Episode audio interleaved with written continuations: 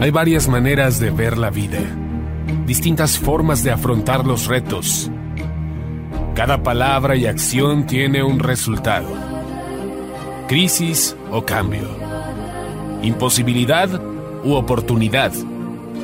Derrota o victoria. Destino o decisiones. Culpabilidad o responsabilidad. Mentira o verdad. Víctima o vencedor. La diferencia se marca en los pensamientos, las ideas y las acciones. Esto es Mensajes de Victoria con Marco Tulio Carrascosa.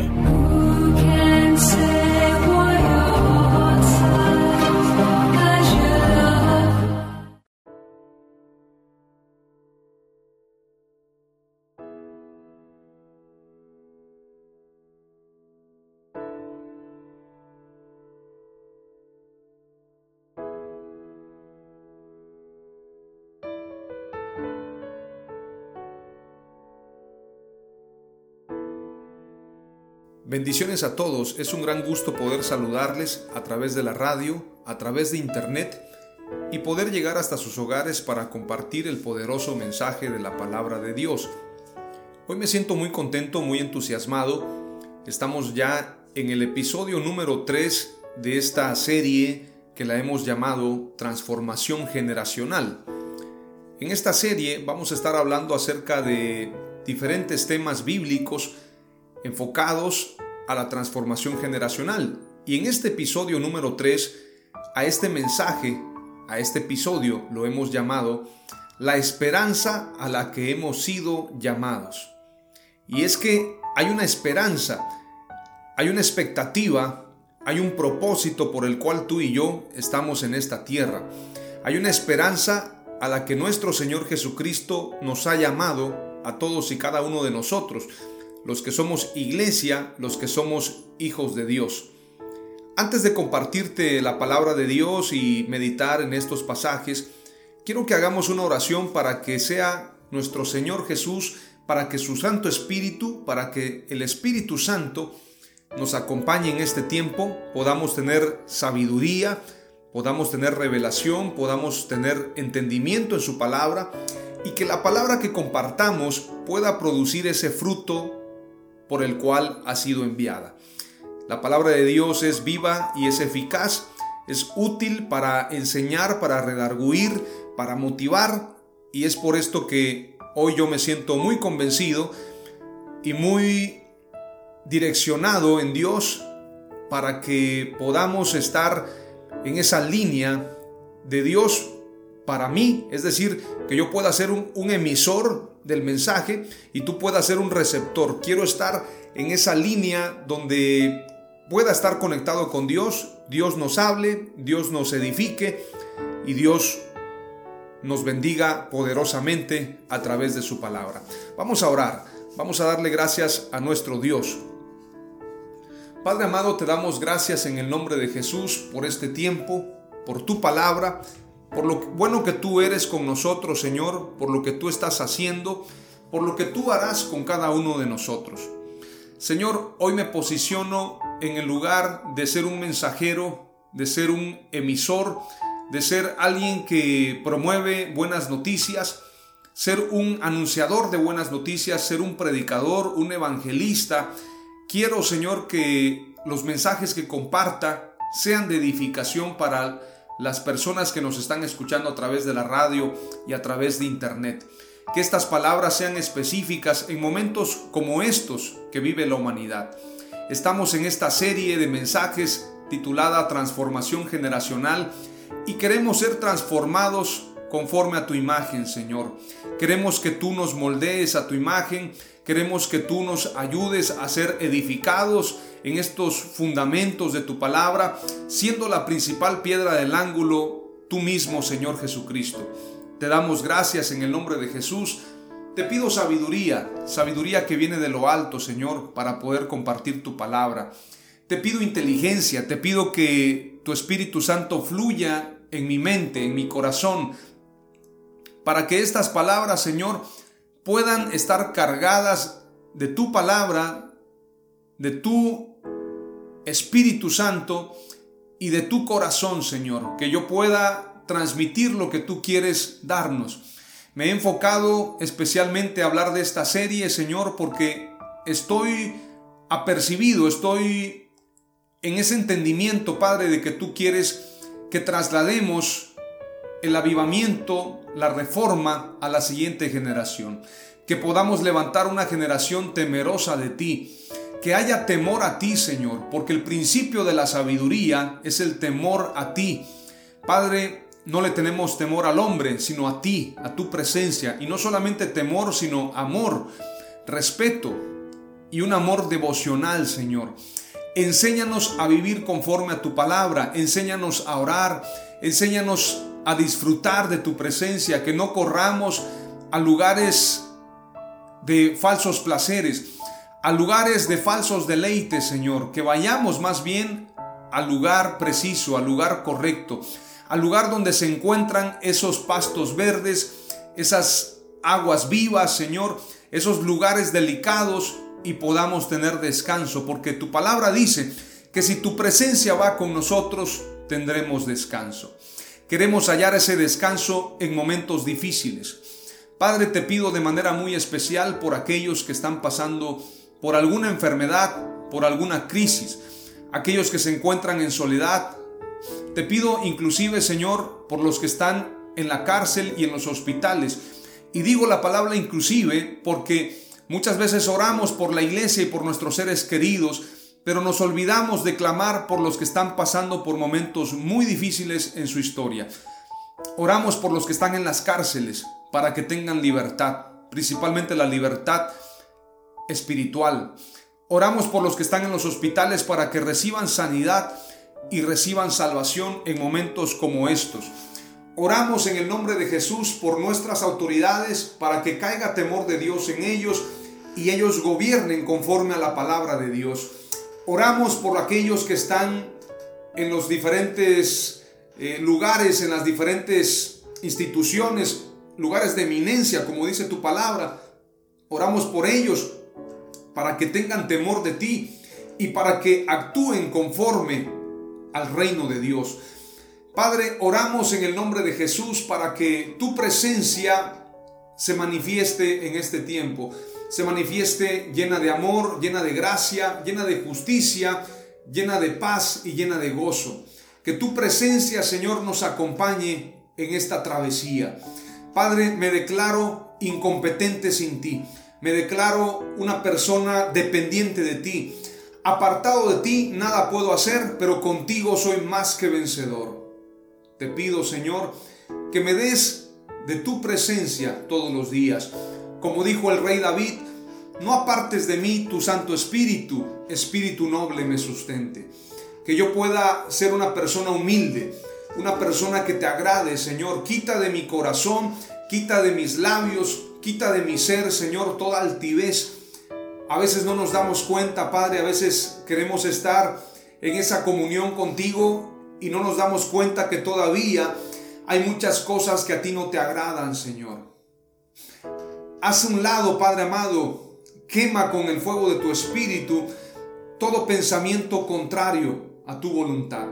Padre, que corramos a buscar tu presencia, que corramos a buscar tu palabra, que no tengamos rencor en el corazón, que no tengamos ninguna raíz de amargura, que no tengamos en nuestro corazón alguna rebeldía a tu palabra, algún orgullo, alguna altivez, Señor. Renunciamos totalmente al egocentrismo y declaramos, como declaró el apóstol Pablo, ya no vivo yo, mas Jesucristo vive en mí. Y todo lo que vivo, lo vivo para darte gracias a ti, para darte la gloria, para darte la honra, para darte el reconocimiento, Señor. Hoy me traslado a los lugares celestiales, conforme a lo que señala Efesios, y compartiré tu palabra, Señor, con denuedo, porque tú quieres hablarnos de grandes tesoros, de grandes regalos, de grandes baluartes que vienen de tu presencia, Señor. Y esos baluartes, esos regalos, tenemos que cuidarlos. Esas joyas celestiales son para cuidarse. Te pido, Señor, que yo sepa transmitir el mensaje y que los oyentes, las personas que me van a escuchar, sean motivados, sean motivadas con tu palabra. Te lo pido, Señor, y te doy gracias en el nombre poderoso de Jesús. Amén. Dice la palabra de Dios y concerniente al tema de hoy, la esperanza a la que hemos sido llamados. Vamos a leer primeramente lo que dice Efesios capítulo 1 y aunque voy a leer los primeros versos, después me voy a enfocar a lo que dice el verso 16 y el verso 17 y 18. Voy a leer los primeros versos. En el nombre de Jesús, dice la palabra de Dios. Pablo, apóstol de Jesucristo, por la voluntad de Dios, a los santos y fieles en Cristo Jesús que están en Éfeso. Gracia y paz a vosotros de Dios nuestro Padre y del Señor Jesucristo. Bendito sea el Dios y Padre de nuestro Señor Jesucristo, que nos bendijo con toda bendición espiritual en los lugares celestiales en Cristo, según nos escogió en Él antes de la fundación del mundo para que fuésemos santos y sin mancha delante de Él, en, en amor habiéndonos predestinado para ser adoptados hijos suyos por medio de Jesucristo, según el puro afecto de su voluntad, para alabanza de la gloria de su gracia, con la cual nos hizo aceptos en el amado, en quien tenemos redención por su sangre, el perdón de pecados según las riquezas de su gracia que hizo sobreabundar para con nosotros en toda sabiduría e inteligencia, dándonos a conocer el misterio de su voluntad según su beneplácito, el cual se había propuesto en sí mismo, de reunir todas las cosas en Cristo, en la dispensación del cumplimiento de los tiempos,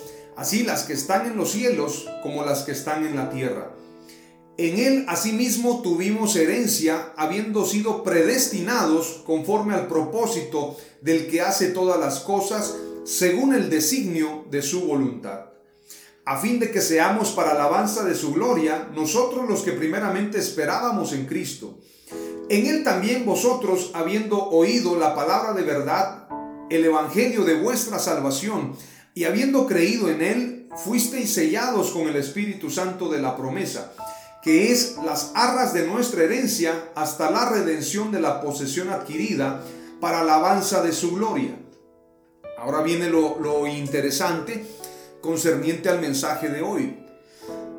Por esta causa, también yo, habiendo oído de vuestra fe en el Señor Jesús y de vuestro amor para con todos los santos, no ceso de dar gracias por vosotros, haciendo memoria de vosotros en mis oraciones para que el Dios de nuestro Señor Jesucristo, el Padre de Gloria, os dé espíritu de sabiduría y de revelación en el conocimiento de Él, alumbrando los ojos de vuestro entendimiento para que sepáis cuál es la esperanza a que Él os ha llamado y cuáles las riquezas de la gloria de su herencia en los santos y cuál la supereminente grandeza de su poder para con nosotros los que creemos según la operación del poder de su, de su fuerza, la cual operó en Cristo resucitándole de los muertos y sentándole a su diestra en los lugares celestiales, sobre todo principado y autoridad y poder y señorío, y sobre todo nombre que se nombra no solo en este siglo, sino también en el venidero. Y sometió todas las cosas bajo sus pies y lo dio por cabeza sobre todas las cosas a la iglesia, la cual es su cuerpo, la plenitud de aquel que todo lo llena en todo. En base a este pasaje, quiero señalar la primera palabra clave. La iglesia debemos orar para que venga espíritu de sabiduría y revelación. ¿Por qué tenemos que orar en esto? Porque sin sabiduría y sin revelación el pueblo perece. Donde hay falta de conocimiento y falta de revelación, el pueblo está pereciendo. Donde hay falta de luz la oscuridad prevalece, pero cuando llega la luz, cuando llega el conocimiento de Dios, entonces se disipa toda tiniebla, se disipa toda mentira. ¿Por qué? Porque la verdad es luz y la verdad es Jesús. La iglesia debemos orar para que venga espíritu de sabiduría y de revelación. Es importante que nosotros estemos conectados con la palabra de Dios. En este tiempo tan difícil de la historia, hace falta más revelación. Hace falta que usted y yo oremos al Espíritu Santo para que se manifieste a nosotros. Oremos de tal manera para que la revelación no se vaya, la revelación no se pierda. Que seamos buenos administradores de la palabra de Dios. Y en momentos como estos que vive la humanidad, tenemos que estar nosotros con ese entendimiento. Primer palabra clave, la iglesia tiene que orar para que venga espíritu de sabiduría y revelación. Ahora, la sabiduría y la revelación, ¿para qué es? ¿Para qué vamos a pedir sabiduría? ¿Para qué vamos a pedir revelación? Esta es la segunda palabra clave en este mensaje. Primero tenemos que orar, y esto quiero que lo tengamos muy en claro. Tenemos que orar para que haya una oración en la iglesia pidiendo sabiduría y revelación. Es decir, alguien me, va a decir a mí, vamos a orar para que la gente ore. Sí, vamos a orar pidiéndole a Dios que la iglesia tenga, tenga revelación, tenga entendimiento, tenga sabiduría y que la iglesia aprendamos a orar como conviene. Porque muchas veces oramos para pedir tantas cosas, pero lo más importante que debemos pedir tú y yo es sabiduría y revelación para poder discernir este tiempo. La oración tiene poder, pero la oración con revelación tiene un poder aún más grande. Cuando tú y yo oramos con entendimiento, cuando tú y yo oramos con sabiduría, nuestra oración tiene un impacto más poderoso. Y de eso es que yo te estoy hablando el día de hoy para que tú puedas estar conectado con el Espíritu Santo. También el apóstol Santiago dice, el que tenga falta de sabiduría, pídala a Dios, pero pida con fe, no dudando, porque el que duda es semejante a las olas del mar que son llevadas de un lugar a otro. Es necesario que la persona que ora ore con sabiduría, pero es necesario que la persona que ora, ora ore con fe. A veces pensamos que la fe es ciega, la fe es vaga, pero la escritura dice que la fe es la certeza de lo que se espera, la demostración de las cosas que no se ven. Si la fe es la certeza de lo que se espera, tiene que haber una expectativa desde que estamos orando. Por eso la escritura dice, todo lo que pidas al Padre en oración creyendo que lo recibiréis, os vendrá. Si tú oras a Dios, espera que vas a recibir, porque la fe es como la semilla de mostaza, como el grano de mostaza. La persona que siembra esa semilla está esperando el crecimiento. Cuando tú siembras una semilla en fe, esperas el resultado. Tú no dudas de que esa semilla dará su fruto. De la misma manera, cuando tú y yo estamos orando a Dios, tenemos que tener la seguridad de que nuestras oraciones son respondidas en el nombre que es sobre todo nombre que se nombra, en el cielo, en la tierra y debajo de la tierra, ante el cual se dobla toda rodilla. En el nombre de Jesús, todo lo que pidas al Padre, en mi nombre, creyendo que lo recibiréis, os vendrá.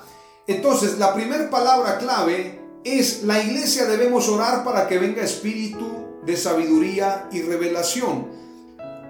Ahora, la sabiduría y la revelación tiene un propósito, tiene un porqué y un para qué. Para que sea alumbrado nuestro entendimiento, para que sepáis cuál es la esperanza a la que Él os ha llamado y cuáles las riquezas de la gloria de su herencia en los santos Palabra clave número dos. La luz de su palabra, es decir, tú y yo no podemos saber a qué fuimos llamados si no escudriñamos en las escrituras. La luz de su palabra y la sabiduría traerá revelación acerca de la esperanza a la que hemos sido llamados. Ahora es importante señalar a qué fuimos llamados tú y yo. En esta tercera palabra clave quiero basarme en lo que enseña Primera de Pedro capítulo 2 y verso 9. Dice la escritura, Mas vosotros sois linaje escogido, real sacerdocio, nación santa, pueblo adquirido por Dios. Ahora, ¿por qué? Hay un por qué, hay un para qué. Dice el pasaje, mas ustedes son linaje escogido, real sacerdocio, nación santa, pueblo adquirido por Dios, para, para que anunciéis las virtudes de aquel que os llamó de las tinieblas a su luz admirable. ¿Cuál es la esperanza a la que hemos sido llamados? Hemos sido llamados a anunciar las virtudes de aquel que nos llamó de las tinieblas a su luz admirable. A su luz admirable. ¿De quién estamos hablando? Estamos hablando de Jesús. ¿Quién es la luz del mundo? Es Jesús, pero también la iglesia somos luz del mundo. Entonces, hemos sido llamados a anunciar las virtudes de aquel que nos llamó de las tinieblas a su luz admirable. Esta es la tercera palabra clave. Es decir, la esperanza a la que hemos sido llamados es precisamente dentro de esa esperanza, nosotros esperamos en Jesús nosotros somos linaje escogido, real sacerdocio, nación santa, pueblo adquirido por Dios para que anunciemos las virtudes de aquel que nos llamó de las tinieblas a su luz admirable. El que estaba preso del pecado, el que era esclavo del pecado, de las drogas, del pecado del alcoholismo, del pecado de las mujeres, de llevar una vida disipada, el que era, el, el que era esclavo de delitos, el que era esclavo de muerte a causa del pecado, ha sido llamado de allí con un propósito, para anunciar las virtudes de aquel que nos llamó de las tinieblas a su luz admirable. Es decir, el único propósito por el cual tú y yo somos iglesia es para anunciar las virtudes de Jesús. Para anunciar las virtudes de aquel que nos llamó de las tinieblas a su luz admirable. Estamos hablando de Jesús, estamos hablando de Jesucristo. Estamos hablando nada más y nada menos que del Rey de Reyes y Señor de Señores. Sin Él no hay propósito de ser iglesia. Y si no estamos cumpliendo con la gran comisión de anunciar estas virtudes, no estamos siendo iglesia. Es decir, no estamos cumpliendo con la esperanza a la, que, a la cual fuimos llamados. Ahora yo te pregunto, ¿quién es la esperanza del mundo? Alguien me podría decir, es Jesús, claro que sí, pero ¿quién es el cuerpo de Jesús en la tierra? Y obviamente somos la iglesia. La iglesia somos el cuerpo de Jesús, como lo dice Efesios capítulo 1, dice, este pasaje lo, lo dice claramente.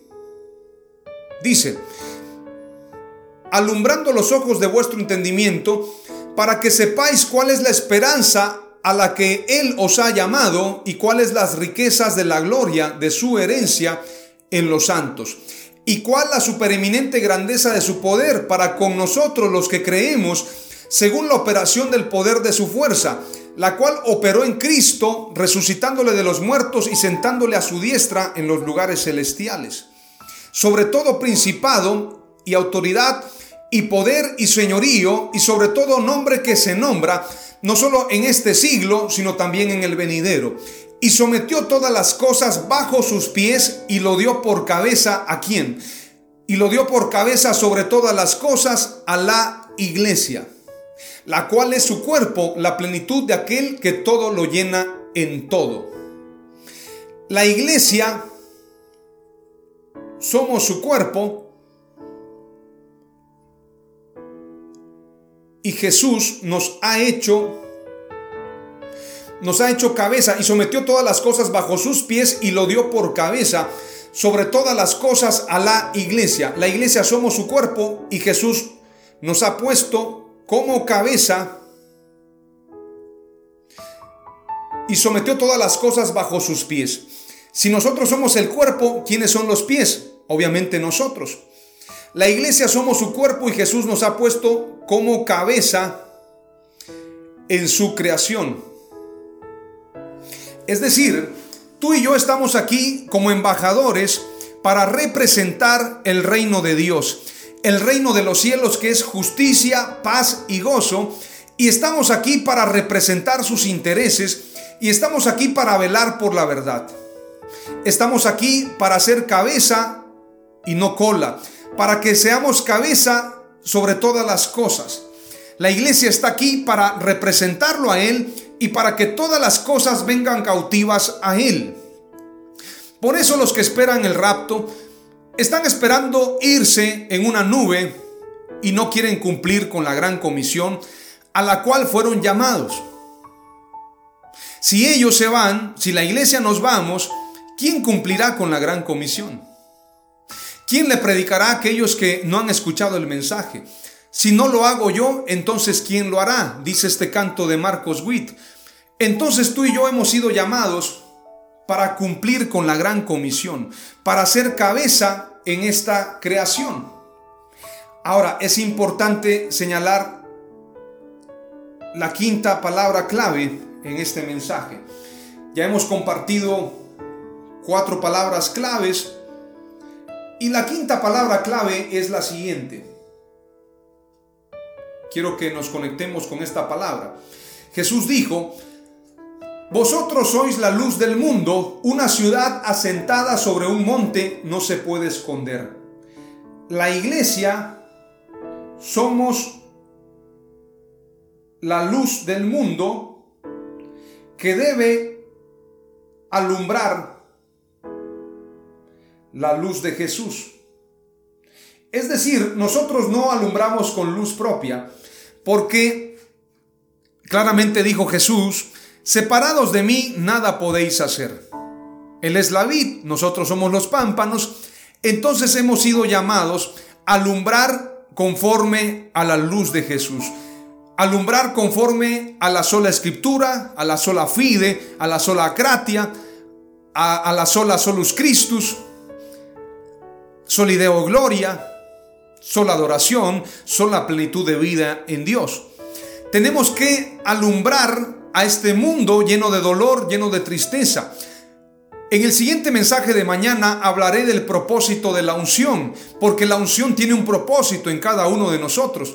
Pero antes he hablado en este mensaje la esperanza a la cual hemos sido llamados. ¿Para qué fuiste llamado en esta tierra? ¿Para qué fuimos llamados nosotros a ser iglesia? Y esto está resumido en estas cinco palabras claves que te he compartido en base a las sagradas escrituras. La esperanza a la que hemos sido llamados es la siguiente.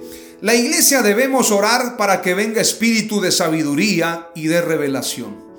Si tú y yo no oramos para que venga sabiduría y revelación, la iglesia estará adormecida como en muchos lugares está y como hemos estado durante muchos años, sin sabiduría, sin revelación, lo cual ha provocado que el pueblo perezca por falta de conocimiento. Palabra clave número dos. La luz de su palabra y la sabiduría traerá revelación acerca de la esperanza a la que hemos sido llamados. Es decir, el Espíritu Santo nos revelará todas las cosas pero si no nos sometemos a la luz de su palabra y escuchamos la voz de Dios a través de su Espíritu Santo, no vendrá revelación para que entendamos la esperanza a la que hemos sido llamados. Palabra clave número 3.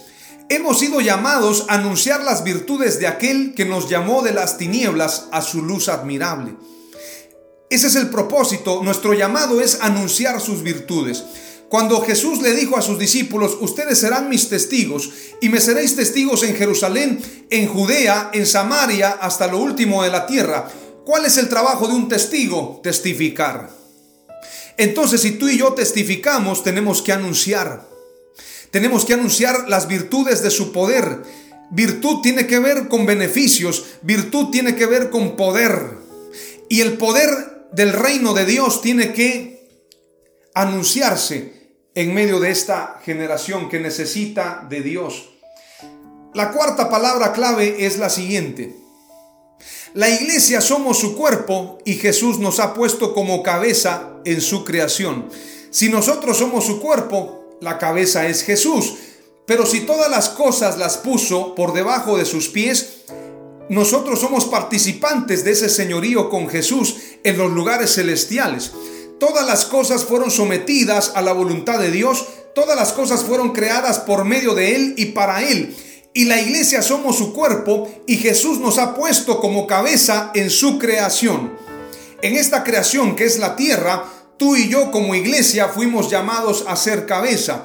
Cuando Jesús dijo, toda potestad me es dada en cielo y en tierra, por tanto vayan y hagan discípulos, nos está diciendo, les entrego el poder para que vayan y hagan discípulos. No tengan temor, porque la potestad la tengo yo y les he hecho partícipes de esa potestad. Hollarán serpientes y escorpiones y sobre todo poder del enemigo ustedes tendrán autoridad. Aleluya. Santo es el Señor. Y la palabra clave número 5 es la siguiente. La iglesia somos la luz del mundo que debemos alumbrar la luz de Jesús. No tenemos luz propia. Sin Jesús no somos nada. Necesitamos la luz de Jesús. Y la luz de Jesús hoy más que nunca tiene que brillar. Que brille el nombre de Jesús, que brille su palabra, que brille su voluntad. La iglesia somos su cuerpo, la iglesia somos la luz del mundo, somos la esperanza del mundo. La iglesia somos la luz del mundo que debemos alumbrar la luz de Jesús. Si no alumbramos la luz de Jesús y estamos alumbrando la luz de la denominación o la luz propia, no vamos a tener resultados. Separados de mí, nada podéis hacer, dijo el Señor. Y también dijo, no vayáis sin antes ser investidos del poder de lo alto. Es tiempo que la luz se ponga en alto, alumbrando la luz de Jesús.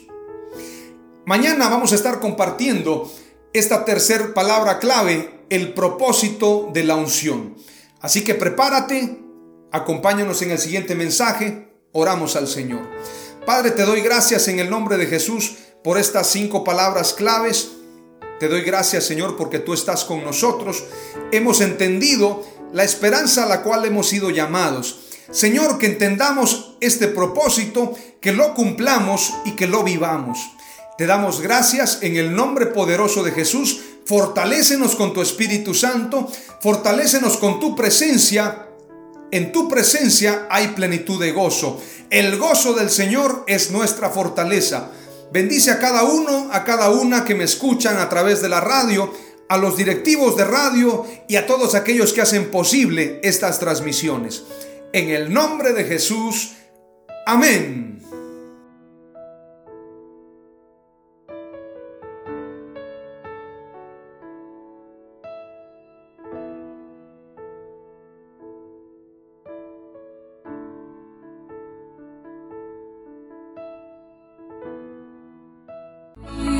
Esto fue Mensajes de Victoria con Marco Tulio Carrascosa. Gracias por escucharnos y seguirnos en nuestras redes sociales. Si deseas invitarnos a tu ciudad, escríbenos por inbox o al WhatsApp 961 66 882 99 961 66 882 99.